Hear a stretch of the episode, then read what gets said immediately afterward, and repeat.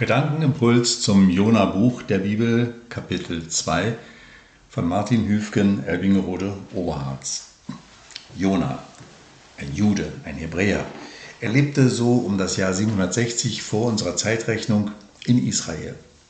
Ein Mann, für den es ganz plötzlich dunkel geworden war, nachdem er zum Fischfutter gemacht wurde.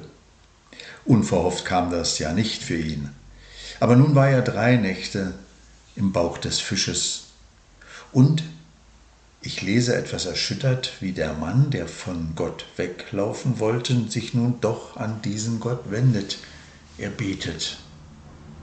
Da bekommt diese Geschichte, viel mehr als mir lieb ist, ein persönliches Gesicht. Die etwas märchenhaft anmutende Story wird zu einem geistlichen Erlebnis. Aber zunächst mal, ja, Meeresbiologen bestätigen, dass überhaupt nicht ausgeschlossen werden kann, dass Meeressäuger mit ihrem ungeheuren Innenvolumen einen Menschen zu verschlucken imstande sind.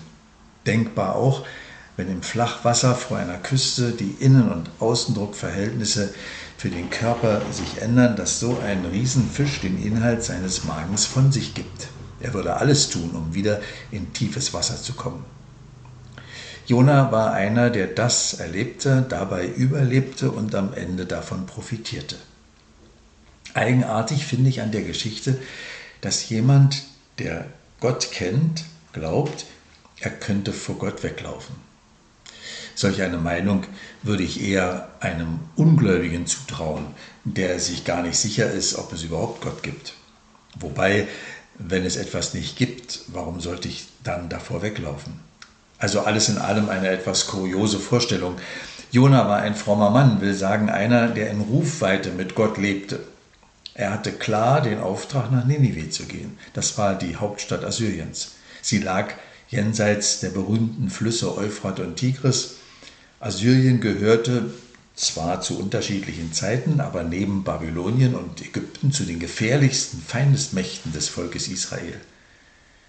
Wollte Jona darum dort nicht hingehen? War es wirklich Feigheit, die Jona dazu brachte, statt durch die Wüste in den gefährlichen Osten zu wandern, lieber auf dem Meer in den angenehmeren Westen zu segeln? Oder fühlte er sich seiner Aufgabe einfach nicht gewachsen und war überfordert? Man irgendwie kann ich den Mann verstehen. Wie oft erfand ich eine Million gute Gründe, Aufträge abzulehnen. Vielleicht nicht aus Angst um mein Leben, aber aus Angst zu versagen oder dumm dazustehen und mich mit Gott zu blamieren. Wie grotesk auch, warum sucht Gott sich nicht einen anderen? Er hat doch so viele Menschen und Möglichkeiten. Leute, die mutig und gehorsam genug sind. Meine Güte, wenn Jona nicht will, soll der Deserteur doch sehen, wo er bleibt. Warum geht worum geht es denn Gott? Um Ninive oder um Jona? Und da kommen meine Gedanken schon ins Stocken. Vielleicht geht es Gott gar nicht nur um Durchsetzung seiner Prinzipien, sondern immer auch um die Menschen, die damit verbunden sind. Vielleicht war ihm tatsächlich nicht nur um die Riesenreichsstadt Ninive zu tun, sondern es ging ihm um seinen Boten, seinen Vertrauten, seinen Jona. Und Jona lernt, dass Vertrauen auf Gott sich lohnt. Und als er dann schließlich doch nach Ninive kommt, erlebt er absolut erstaunliche Sachen. Er betritt das Feindesland mit schlimmsten Ahnungen. Aber es kommt anders, anders als er dachte. Wieder und wieder bringt sich Gott bei ihm in Erinnerung. Jona kommt aus dem Staunen und aus dem Wundern gar nicht mehr raus so dass an einer Stelle sein Wundern über Gott durchaus auch in Ärger auf Gott umschlagen konnte. Aber in allem lässt dies den Jona reifen und wachsen.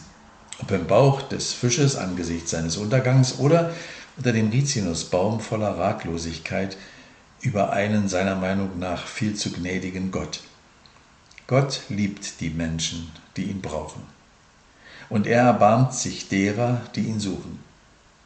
Und wenn ich, wie Jona, Gott folge, riskiere ich meine Illusionen über ihn und über mich.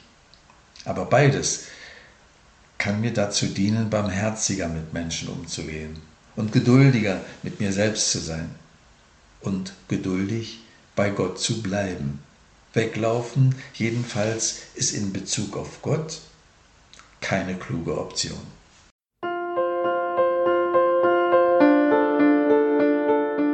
Dies war eine Folge aus unserem Podcast In einem Jahr durch die Bibel, ein Projekt des Gemeinschaftsverbandes Sachsen-Anhalt.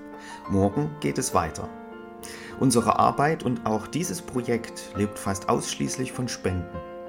Wenn Sie unseren Podcast mit einer Spende unterstützen möchten, so ist uns das eine große Hilfe. Dies geht per Überweisung an Empfänger LKG Nordhausen. Die IBAN-Nummer lautet DE 68 820 540 520 038 009 647. Wenn Sie eine Spendenbescheinigung benötigen, dann geben Sie bitte Ihren Namen und Ihre Anschrift mit an. Ganz herzlichen Dank. Nun wünsche ich Ihnen einen gesegneten Tag und freue mich, wenn Sie auch morgen wieder mit dabei sind. Viele Grüße, David Israel aus Nordhausen.